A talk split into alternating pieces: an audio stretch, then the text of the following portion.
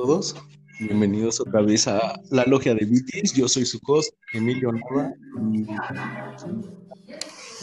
Hoy veremos varios temas acerca de la vid, eh, su morfología, el tipo de barricas, el tostado y sus, sus características y sus influencias en, en la crianza de, de el ciclo de, de, maduración de la uva, entre otros.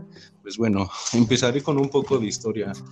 Eh, los egipcios y los griegos fueron los primeros en domesticar y cultivar la vid. Hay indicios de que el vino fue la primera materia con la que el hombre interactúa reacciones químicas. Los egipcios fueron los primeros en mencionar la añada, el viñedo y el nombre del vinificador. Eh, bueno, que hay indicios de hay primeras etiquetas en garrafas. Ah, se introduce a Francia sobre las invasiones romanas y los celtas. Bueno, hay esto hay, un acontecimiento muy, relevante que los celtas, que eran excelentes carpinteros, con la comercialización y transporte y su facilitación en su transporte, ya que antes usaban barricas de barro y se, y se rompían en, en, el, en el, transcurso de, los caminos. Y bueno, había un desperdicio de la vid.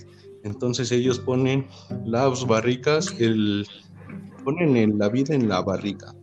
Ah, bueno, entonces esto ya después muy tarde eh, los los franceses se dan cuenta del doble propósito no solo para facilitar su comercialización y transportarlo, sino que este daba una mejora en el producto al almacenarlo en la barrica. Los monjes fueron quienes aportaron un conocimiento crucial en la historia del vino, eh, que fue el arte de crianza en roble y el envejecimiento en botella. Mm, el vino está íntimamente relacionado a la religión desde los griegos, romanos. Un ejemplo es Dionisio, es el dios del vino y la vida. Este, pues bueno, seguimos con un poco más de historia. Ok, mira compañero, para complementar un poco tu, tu comentario, yo puedo agregar que al término de la Segunda Guerra Mundial surgió la existencia de lo que sería el vino fraudulento. Y a causa de este suceso fue como apareció la denominación de origen. También otro registro dicen que en América no se tiene ningún dato o registro papel de que haya habido de vid y por lo cual se cree que el vino no se conoció sino hasta después o durante la conquista de los españoles. Pues bueno, empezaré también a hablar ahora un poco de la morfología de, la vid. Esta se da por dos, por dos cosas. Ah, es por dos partes, es el proinjerto y el injerto. Uh, ¿Por qué se da en un injerto? Ya que en el, en el año de 1870 hay una plaga de filoxera en las principales zonas vitivinícolas de Europa. Entonces, esta filoxera este, comía solamente a la raíz europea y entonces cambian a la raíz americana, eh, ya que la era solo enfermaba las raíces europeas y al hacer este injerto se combatió la plaga y esto dio un paso a nuestra industria para hacer cepas eh, europeas más, más resistentes.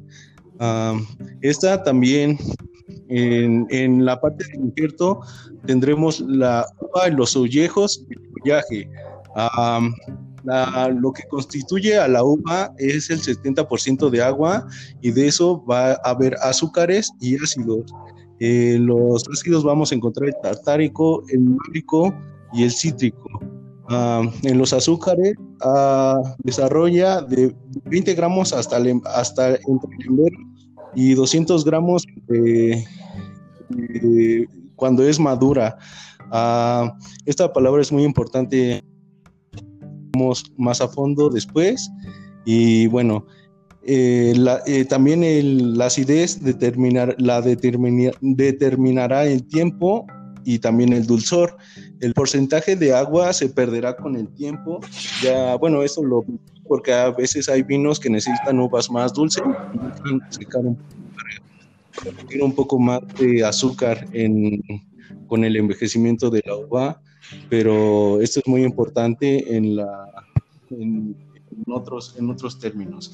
Eh, bueno, te dejo la palabra, Ita, o Josué, creo, Josué, y hablar un poco más de el tostado de barril y la crianzas en, en los barriles.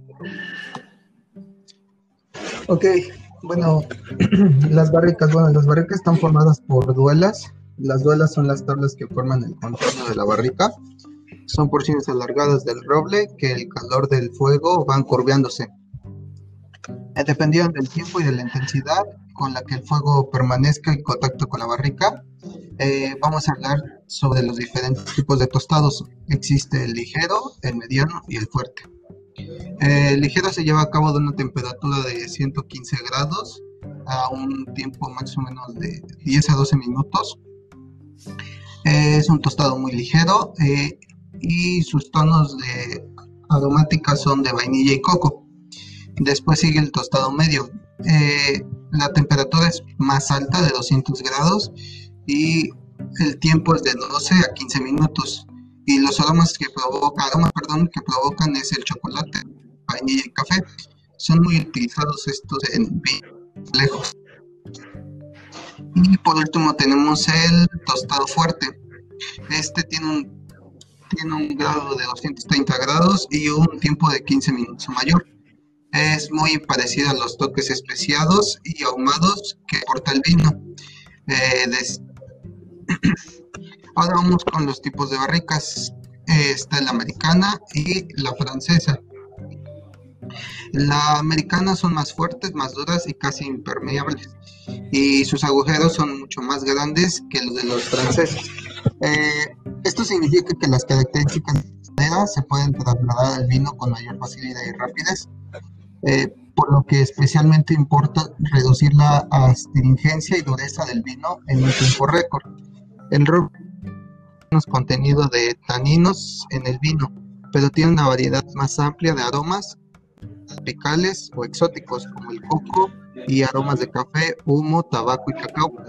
El aroma es fuerte, pero no es tan bueno como el de roble francés. El francés son mucho más blandas, por lo que tienen huecos que hay que partir para formar una barrica, por lo que desperdicia más madera. En comparación con el roble americano, tiene poros más finos, por lo que puede entregar sus propiedades de manera más pausada y equilibrada haciendo que el vino sea más elegante y exuda aromas sutiles y como vainilla, miel, nueces, eh, dulzura y hierba. Y en definitiva aporta más equilibrio y distinción, por lo que se suele utilizar para vinos de alta gama. la barrica empieza a existir ah, hace 2000 años. Eh, se utilizaba mucho para almacenar y transportar el vino.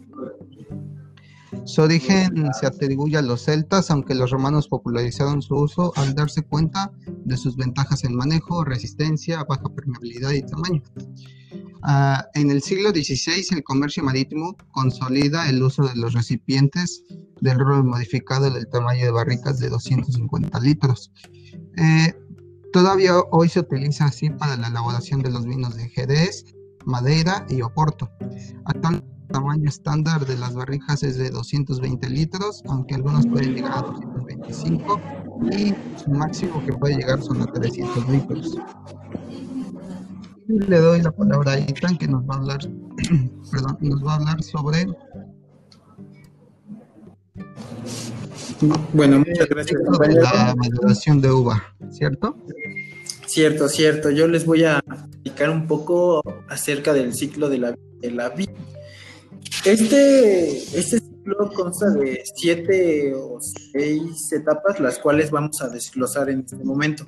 La primera etapa sería lo que sería la brotación. En este podemos considerar, considerar que es la fase en la que se produce el nacimiento de la vid. tiene lugar en marzo y esto va coincidiendo con el comienzo de la primavera, en el momento en el que empiezan a aparecer los primeros brotes verdes que dan inicio al ciclo anual de la vida.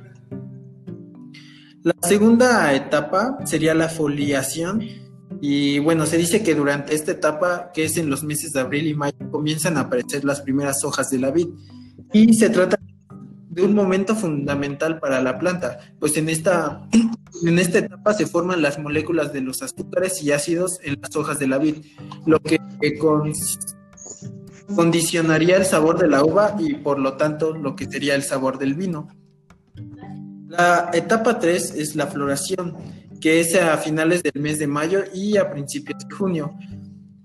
Llega la floración de la vid, momento en el que aparecen los embriones de las flores, que posteriormente darán lugar a los granos de las uvas que formarán los racimos. La etapa 4 es la fecundación y fructificación, que este inicia a finales de junio y principios de julio. Las flores de las que, que hablábamos en la etapa anterior empiezan a dar frutos, frutos de color muy verde debido a la carga de clorofila que tienen. Y si se considera que la vida está muy cargada, se puede proceder a realizar lo que se conoce como vendimias en verde, que consiste en eliminar parte de los racimos jóvenes. Ok, ahora les voy a mencionar la etapa 5 que es el embero. Creo que ya lo había mencionado en un principio mi compañero Emilio, pero vamos a desglosarlo un poquito más aquí. Bueno, este tiene lugar a lo largo del verano y es en el momento en el que la uva va cambiando de color hasta llegar a su tonalidad final. En las uvas blancas el color pasa del verde al amarillento y en las uvas tintas estas van adquiriendo un color rosado que poco a poco se irá oscureciendo. Bueno, este periodo, esta etapa tiene una duración que está entre los 12 a 15 días, ya que, ya que cada grano de uva en concreto madura de 1 a 2 días, pero como lo hacen de manera desigual, pues por eso se este, este, aproximado, este aproximado de días que son de 12 a 15. La siguiente etapa que sería la maduración. La, la maduración tiene, tiene lugar entre los meses de agosto y octubre, que es momento de la llegada de la vendimia. Y durante esta fase la uva adquiere un sabor más dulce y esto es debido a, la, que durante la fotosíntesis los ácidos de las hojas disminuyen y aumentan, aumentan los azúcares de y aumentan su contenido de azúcares, perdón. Ya como la etapa final sería la vendimia, que es este es el fin del ciclo, es decir, aquí culmina el ciclo de la vida de la vid y en este proceso final se lleva a cabo diferentes controles para comprobar el grado de maduración de la uva y aprovechar que este sea el más idóneo antes de comenzar la vendimia. Aclarado esto, creo que les gustaría escuchar sobre qué son los vinos tranquilos y espumosos, pero mi compañero Emilio sabe más acerca de este tema. A ver, eh, lo, lo dejo al micrófono. Ok, gracias, Idan. Bueno, los vinos tranquilos y espumosos es una clasificación también que nos ayudará a su embotellado y su encorchado. Ah, bueno, los vinos tranquilos eh, son los que no producen gas carbónico, son aquellos que no tienen burbujas y bueno, y los espumosos son, son aquellos que producen CO2 y eh, también se clasificarán en es, es de aguja que es atmósferas de presión los vinos perlados que son de 2 a 3 atmósferas de presión pero a veces vienen en la clasificación de aguja los espumosos que son de son superior a 3 esto de las atmósferas de presión es por las botellas, ya que como estos tienen mayor carga de gas, la botella tiene que ser más gruesa. Entonces las botellas para los espumosos tienen que, ser, tienen que resistir hasta 6, atmósferas de presión. Y en la última parte de clasificación, ya no lo mencioné, en las que son superior a 3, ahí se encuentran el champán francés y la cava española. Ah, también otra son los vinos gasificados, que son vinos que se le añaden presión con gas carbónico al embotellarlos. Eh, como ya lo mencioné, la botella debe ser más gruesa y también el encochado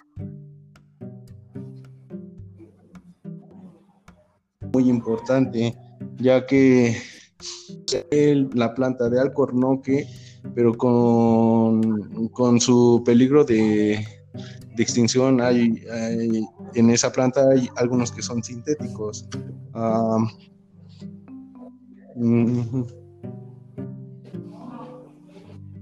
eh, bueno, eh, para los vinos, los vinos en las botellas, un, algo muy, muy importante es que tienen que tener la tonalidad verde porque van a resistir la luz solar. Y en el caso también de la botella de los espumosos, la botella tiene que ser más verde porque ellos tienen, este, tienen mayor intoleración a la luz solar debido a su gas. Ah, y otro, un tip también para conservar, y no sé si que los, los corchos, es mantenerlos de una forma horizontal para hidratar el cocho y que respire de una forma mejor.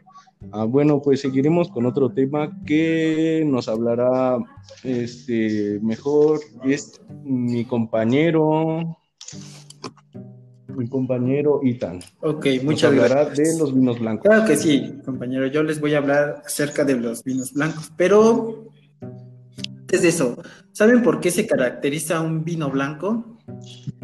En este momento se los digo. Se caracteriza por su, su elaboración en virgen término con el que se define en enología la fermentación del mosto en ausencia de partes sólidas, a diferencia de un vino tinto o clarete donde la fermentación se realiza en presencia total o parcial de sus ollejos.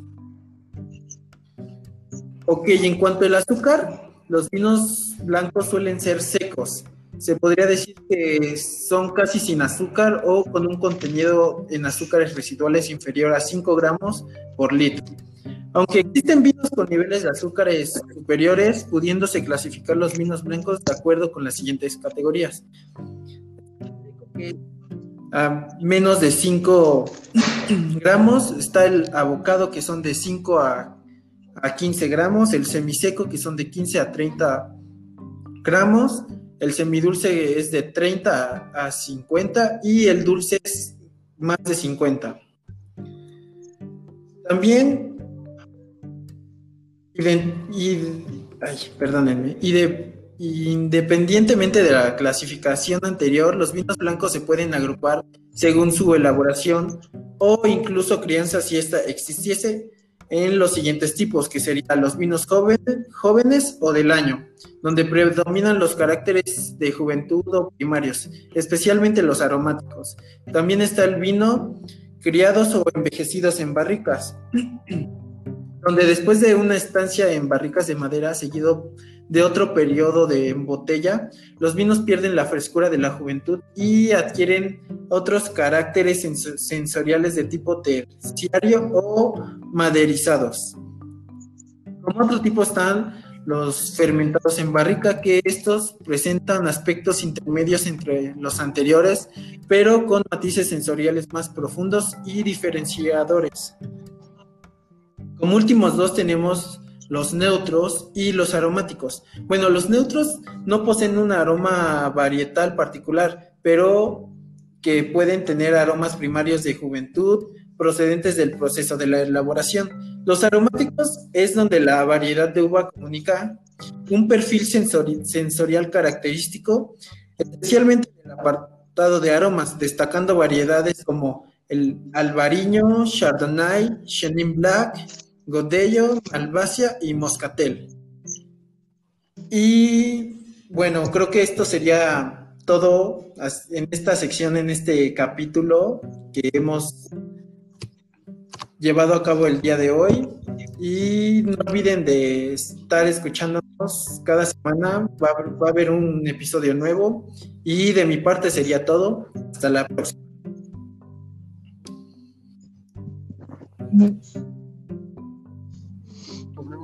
Nos vemos hasta la próxima.